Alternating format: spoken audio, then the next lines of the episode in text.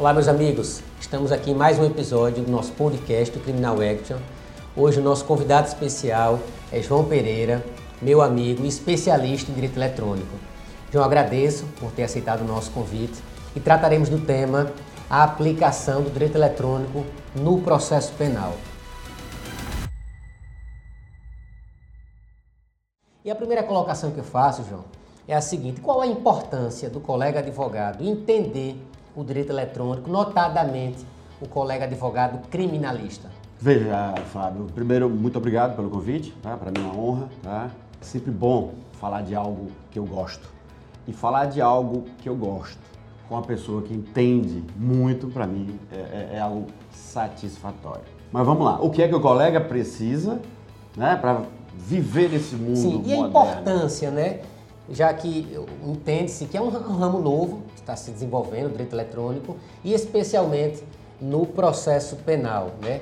Certo. Ele consegue, até reformulando um pouco a pergunta, o colega conseguirá sobreviver na advocacia criminal sem entender do direito eletrônico? Beleza, vamos lá. Antes, vamos fazer uma, uma retrospectiva rapidamente, tá? Certo. A gente sabe que direito e fato social sempre andaram um do lado do outro. Evidentemente que o fato social está um pouco na frente e o direito sempre, de alguma forma, querendo regular aquele fato social. E aí o mundo se modernizou, como a gente sabe, né? Sim veio a internet, não só a internet, veio a tecnologia e a tecnologia modificou tudo. Modificou na, na medicina, modificou na engenharia e, lógico, o direito também não, não vai ficar atrás. Porque o direito regula a medicina, o direito regula a engenharia, ou seja, o direito regula o mercado. Então a tecnologia, quando ela chegou, ela não respeita dogma tecnologia não respeita lei, entre aspas. Nós podemos até falar mais um pouco a respeito sobre isso, mas ela não respeita, porque ela chegou para ficar. E ela é igual um rolo compressor que sai passando por cima de tudo, inclusive de moral, enfim. E o que é que nos resta então? Nos resta aprender como funciona a tecnologia, porque a gente não vai viver sem utilizar a tecnologia. Conforme eu falei, ela chega igual um rolo compressor e vai passando por cima de tudo. Então, se há um fato social envolvendo tecnologia, o direito pre precisa, no mínimo, dar uma opinião sobre Sim. aquilo. A gente sabe que, na verdade, tem que regular de alguma forma. Se, por exemplo, chega um caso envolvendo fato social e tecnologia nos tribunais, a gente sabe que é o juiz, ele não pode dizer, ah, não vou julgar não porque não tem lei. Gente sabe disso, né? Ele vai ter que julgar. Mas você falou especificamente sobre o processo penal. E a gente sabe Sim. que tem né, o princípio, na é verdade, que, ou seja, a lei tem que vir antes de uma regra, né? Ou seja, de, de um, de, um tipo, de um, de um tipo penal, né? Sim, sim. Mas só que a gente tem que lembrar de uma coisa muito importante. Não é porque nós modificamos a forma de matar, ou seja, o tipo de arma, que nós vamos alterar o crime de homicídio. Não é verdade? Sim. Ou seja, é o que vem acontecendo hoje. Então, nós continuamos praticando, nós que eu digo, a sociedade, tá? Sim. As velhas, né? É, é, é, ações que a gente praticava no passado, o estelionato, enfim, o furto. o furto, a fraude, só que hoje em dia utilizando ferramentas utilizando ferramentas de tecnologia. Tanto é que o, o, direito eletrônico, em algum momento, ele regula, chama-se de direito direto ou direito eletrônico direto ou direito eletrônico direto, que é quando ele regula uma ação mediante a utilização de uma ferramenta eletrônica ou quando você pratica fraude ou crime, entre aspas, diretamente na fonte é, é, é, eletrônica. Por exemplo, um computador, um sistema de, de informações. E o próprio Código Penal já, já, já, já tem essa previsão legal. A gente viu num, num passado próximo aí, onde invadiram um, alguns sistemas isso já é previsto na lei. Sim. Mas hoje a gente sabe que né, a pessoa atuar no ramo do direito fica difícil ela não ter conhecimento nenhum sobre tecnologia.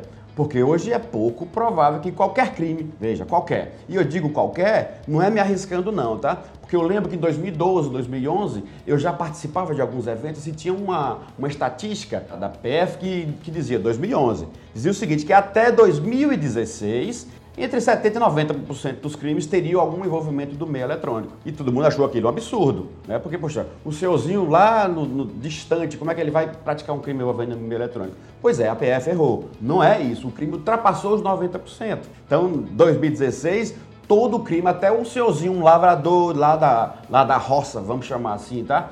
Quando praticava um crime, é porque ele ouviu alguma coisa pelo zap, alguém ligou para ele para avisar, ou seja, os meios eletrônicos estão presentes em todas as nossas relações.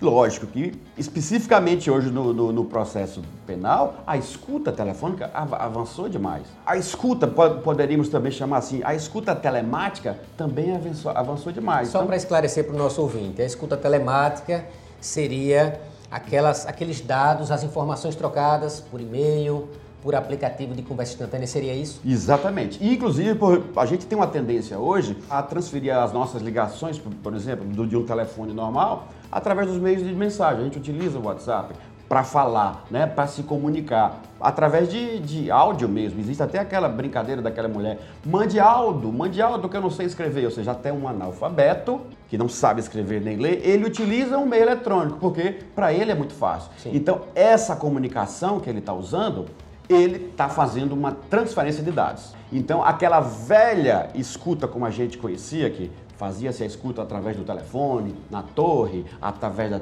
triangulação, não, não se faz mais dessa forma. Ou seja, hoje é uma escuta telemática, ou seja, você vai conseguir, através de meios eletrônicos, monitorar a comunicação de um lado para outro. Então, essa escuta, né, nós chamamos de telemática, porque ela não é de voz. Sim ela é de dados, por isso que é escuta telemática, diferente da outra que a gente acabou de falar. Perfeito. Então, ficou muito claro, pelo que eu entendi, que é impossível o colega advogado atuar no processo penal sem que ele tenha conhecimento mínimo que seja acerca do, do direito eletrônico. Acho pouco provável, viu? Pouco provável. Acho. Até pela quantidade de, de crimes, como você citou, um estelionato, um furto, uma extorsão, vários delitos hoje. E aqui, doutor Fábio, cabe até uma, uma vírgula, tá? Eu sei que é, é, existe aquela velha máxima de se inventar uma dificuldade para vender facilidade, tá? Aqui a gente não está falando que especificamente de direito eletrônico, mas a gente está dizendo que em algum momento vai envolver tecnologia, tecnologia. e direito como você conhece. Sim.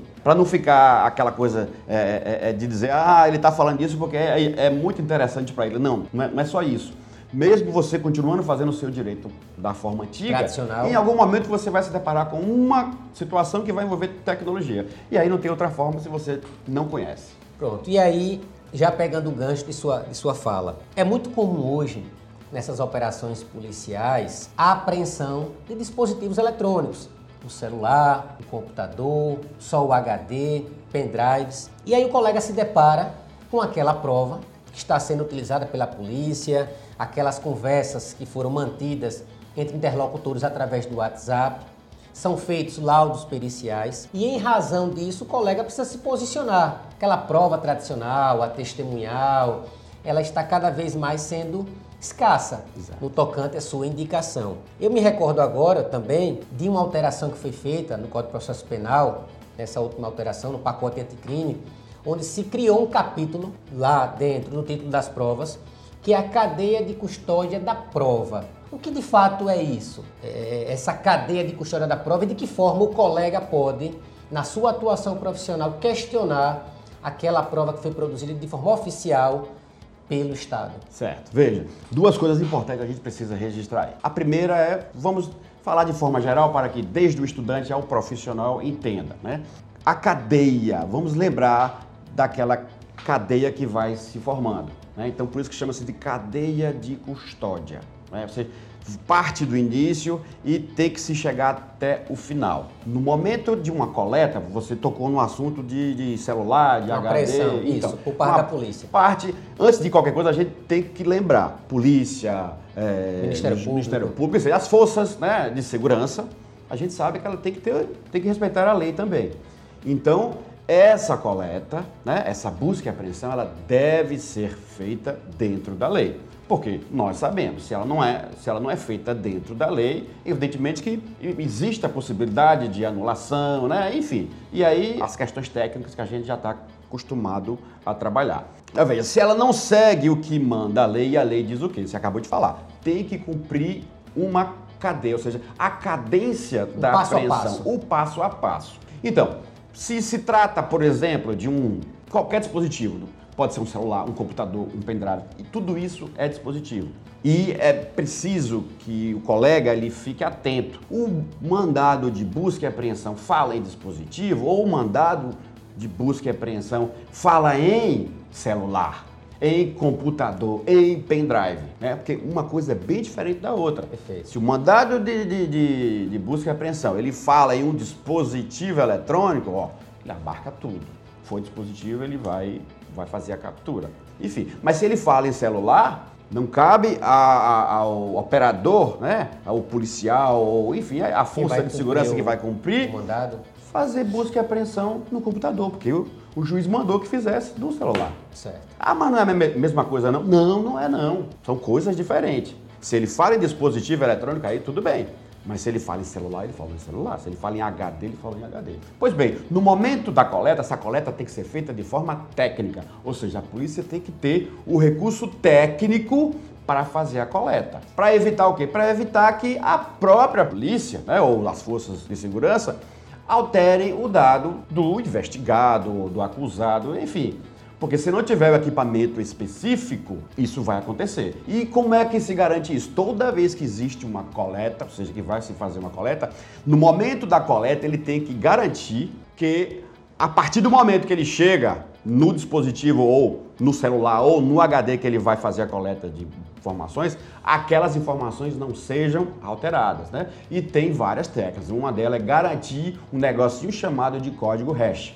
Né? O código hash é quem vai dizer que naquele momento, ou seja, naquele dia, hora, minuto e segundo, foi feito uma espécie de lacre. É, seria mais ou menos isso, ou seja, marcaria.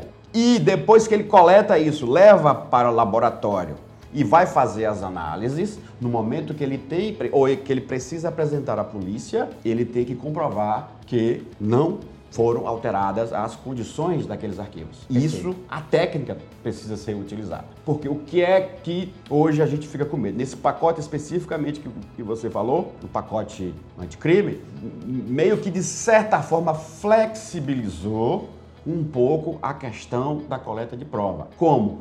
Dando um poder muito maior as forças de segurança, ah, se tiver mais de dois ou três agentes ou pessoas coletando, e dependendo do caso, né, ele poderá utilizar uma técnica que não é aquela prevista. Isso é muito perigoso né, na coleta da prova. Se existir, a gente, evidentemente que a gente não vai dizer que existe, mas se existir a vontade de alteração daquela prova, vai ser nesse momento. Eles vão se, se, se, garantir isso. Ah, mas eu tenho fé pública, eu posso é, alterar isso. Então, é uma coisa perigosa, entendeu? Lógico, a gente também entende que há momentos que o, o bandido, o, o, acusado, o criminoso, vamos chamar assim, ele quer se, se desfazer da prova, que a prova está ali. E a gente sabe que tem, por exemplo, no crime de pedofilia, é muito comum utilizar criptografia. Então, por exemplo, muitas vezes, e eu falo isso sempre em sala de aula quando eu estou dando aula aos policiais, eu digo, olha, muitas vezes você entra numa sala onde você dá, vai dar o flagrante num pedófilo e ele está na frente do computador. E eu digo, olha, dê um jeito de tirar a mão dele perto do computador, porque se ele desligar, nunca mais você, se tiver criptografado, não tem mais como você conseguir aquela prova. Então, às vezes, ele precisa utilizar uma técnica não tecnológica, vamos chamar assim, que era para afastar. Mas veja, isso não é o normal. Né? Entendi. Agora, vamos partir para uma questão mais prática para o colega que está nos ouvindo. Houve a apreensão de um dispositivo eletrônico. Foi feita essa perícia pelo Instituto Criminalístico, pela autoridade competente, e o colega, advogando para aquela pessoa investigada, denunciada, se depara com esse laudo pericial contendo informações que foram colhidas daquele dispositivo eletrônico. Como o colega pode questionar essa prova se ele tem condições, João, de fazer isso sozinho ou precisa, em regra, de um assistente técnico, de um profissional que tenha um conhecimento técnico daquele tema para poder auxiliá-lo, seja na condição de assistente técnico, enfim, seja na condição de perito assistente, para poder subsidiar esse Entendi. colega e verificar se houve ou não uma adulteração da prova, uma manipulação indevida, se dados foram apagados ou inseridos naquele dispositivo para prejudicar o acusado. Veja, naturalmente, não vou dizer nem normalmente, naturalmente, esse tipo de crime que a gente está falando são crimes que deixam marcas, ou seja, são crimes de vestígio, é assim que chama. Sim. E crimes de vestígios você precisa encontrar esses vestígios. Nós, advogados, nós entendemos normalmente de lei. Né? Nós não entendemos da questão técnica ou, da, da, por exemplo, nós não sabemos, por exemplo, se uma pessoa foi assassinada ou se ela teve um infarto, por exemplo. Vamos só dar um exemplo. Sim, sim. Nós precisamos de quê? Um exemplo do laudo do IML. da é medicina verdade? legal. Na medicina legal. Então, Certo. hoje não é possível, eu posso até garantir, olha que eu me considero um advogado que tem conhecimentos avançados no ramo. Hoje é difícil a gente fazer análise de um caso como esse que você acabou de citar, sem uma ajuda pericial. Então você necessita, você prescinde de um perito para ele dar a opinião dele. É ele porque não é você bater no olho que vai verificar, não. Você tem que utilizar equipamentos, né, ou seja, hardware e software, para detectar se aquele HD, por exemplo, se aquele celular foi ou não foi alterado. Ou seja, a perícia da força policial ou judicial né, vai fazer análise daquele que material. dispõe de equipamentos e programas adequados. Tem que ter. Fica Então, pouco Estado- provável. O Estado Est- tem o dever. E para o Estado é muito mais, mais simples adquirir, apesar de serem equipamentos ou programas caros, mas a própria força do Estado. Sim, sim, sim. Né, como você disse, dá- além da obrigação e dá todo o mínimo de Sim, aparato sim, sim. para Então o Estado tem o dever, né? No momento da, da, da perícia de preservar os dados, né? E fazer uma, uma coleta de informações de forma, de forma transparente, conforme a gente falou ainda há pouco. Então depois que ele faz a análise, ou melhor, a coleta dos dados e, e, e a eventual análise dos dados, ele vai gerar um laudo. Esse laudo vai para o processo. E você vai se deparar com aquele laudo e vai dizer, meu Deus, do, do que se trata? Você vai chamar um perito né, de tecnologia que ele vai identificar se o que está ali escrito é real ou se o que está ali escrito falta uma ou outra coisa. Ou se houve um destaque para coisas que interessam a acusação. Sim, e quem vai identificar isso é o perito. Por isso que logo de imediato, quando você se depara com o laudo, você vai precisar de quê? De um, um perito seu. Ou seja, você vai ter, é, me ajuda por favor, o perito que te acompanha, O assistente técnico. o assistente técnico, tá? Ah, mas e se o juiz não permitir o assistente técnico? Mas ele vai, vai te permitir pelo menos que você faça análise da prova. Aí você vai e contrata uma perícia à parte. E você vai apresentar, você vai rebater o laudo daquele perito judicial ou aquele perito oficial do, do Instituto de Criminalística. Interessante isso, João, na prática, porque às vezes a perícia oficial passa um ano para confeccionar um laudo e depois o acusado, o denunciado, tem apenas 10 dias para apresentar a sua defesa preliminar. Então nós, inclusive no escritório, já pedimos uma prorrogação para que o perito assistente, o assistente técnico, pudesse confeccionar e que você aplicasse, o que a gente usaria no, no caso concreto, seria a paridade de armas. Como é que o laudo oficial demorou um ano Exatamente. e o acusado só dispõe de 10 dias para Exatamente. fazer, para confeccionar aquela prova. Então, na prática, o colega que está nos ouvindo, ele pode se valer desse Ele deve. deve, porque na realidade não é um, um favor nem um benefício, é você garantir que tanto a parte que acusa, que é o Ministério Público, e quem defende tem as mesmas condições de produzir a sua Sim, prova. sim, sim, perfeitamente, porque tecnicamente é impossível, veja, tecnicamente é impossível você ter o mesmo trabalho em 10 dias que o sujeito teve mais de um ano para fazer análise. Muitas vezes o volume de dados é tamanho que ou você tem uma, uma banca enorme para fazer aquela avaliação, ou será impossível dentro do prazo que, que o código prevê. Então você tem que ter esse discernimento e você chamou a atenção que você já fez a prorrogação de prazo, ou seja, é sinal que você está estudando Sim, e você já está sabendo que não dá para fazer coleta, análise e combater o, o laudo pericial apresentado naquele prazo de 10 dias. Porque muitas vezes a gente sabe que mal dá para você fazer uma petição como a gente fazia no passado. 10 dias é um prazo apertado. Em se tratando de tecnologia, é muito apertado. Você, na verdade, vai fazer a mesma coisa que o perito do Instituto de Criminalista fez, porque você vai ter que refazer a perícia para saber se todos os passos foram feitos de forma correta. E aí você vai fazer a sua análise. Opa, por quê? Será que mexeram? Será que não mexeram no, no arquivo? E só quem vai saber isso é o perito utilizando um hardware, utilizando um software específico, né? Ou seja, nem, nem o próprio perito, que ele não vai identificar aquilo de olho, ele vai, vai utilizar equipamentos para dizer se aquilo foi ou não alterado. O tema, o tema é muito, é muito instigante, é palpitante. Eu sou entusiasta do tema, venho estudando, me dedicando, mas como você disse, é imprescindível, é como se fosse impositivo nós termos o auxílio no exercício profissional, no processo penal, seja do mais simples ao mais complexo, um auxílio de um profissional da área de informática, da área de sistemas, enfim, para poder nos auxiliar. Mas eh, se pudéssemos, além desse auxílio que você disse que é imprescindível, João, Se pudesse deixar aqui, já nos, nos encaminhando para o final, uma orientação, uma dica para o colega que está nos ouvindo, o que ele deveria estudar, se alguma legislação específica, algum livro que você indicaria, para que ainda que ele precise desse suporte técnico, mas até para contratar esse suporte técnico, ele tem que ter um mínimo Sim. de conhecimento Sim. do que ele está tratando, lidando, até para poder dialogar com esse profissional e fazer, às vezes, até um meio de campo entre o profissional e o seu cliente. Sim, sim, sim. Veja, eu, de cara, né, eu preciso deixar registrado que é preciso, de alguma forma, que essa, esse tipo de formação chegue aos nossos coordenadores dos cursos de direito, né? porque o direito eletrônico, gente, ele atravessa os outros ramos do direito. Porque, ah, mas direito eletrônico precisa existir. Tá, tudo bem que, que não exista o direito eletrônico, mas que se ensine ferramentas eletrônicas dentro de outras disciplinas. Porque não tem como ser diferente. Eu aconselho que o colega vá inicialmente na internet, porque tem curso por aí? Tem, mas veja, você é advogado, você não é um especialista em tecnologia. Você não vai virar doutor, um mestre, um doutor, um pós-doutor em tecnologia para poder trabalhar com seu cliente. Não, você vai ter a ajuda do perito. Então, procure se informar de alguma forma.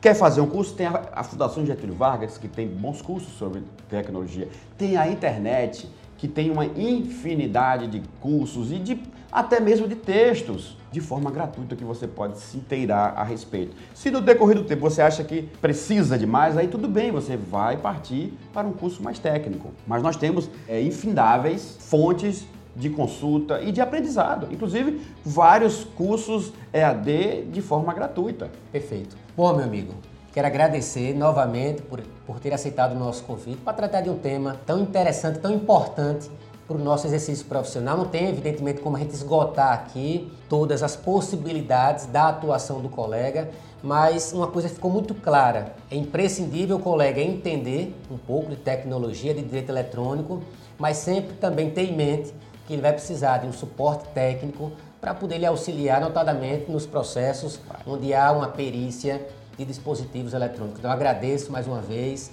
por ter aceitado o nosso convite. Eu, eu que agradeço, Fábio, conforme eu sempre falo, né? Você vem desempenhando um papel importantíssimo, né? informando não só alunos, como colegas, né? como clientes. E muita gente me procura. Você viu lá, ah, Fábio está falando sobre isso. Isso é maravilhoso, porque a gente está instruindo as pessoas, a gente está instruindo os nossos colegas a fazerem a coisa correta. Utilizar um profissional competente, utilizar um profissional que entenda daquele assunto. Eu só tenho a agradecer a você. Ok, meu amigo, muito obrigado. Forte abraço e até o nosso próximo episódio do nosso podcast do Criminal Action. Até mais.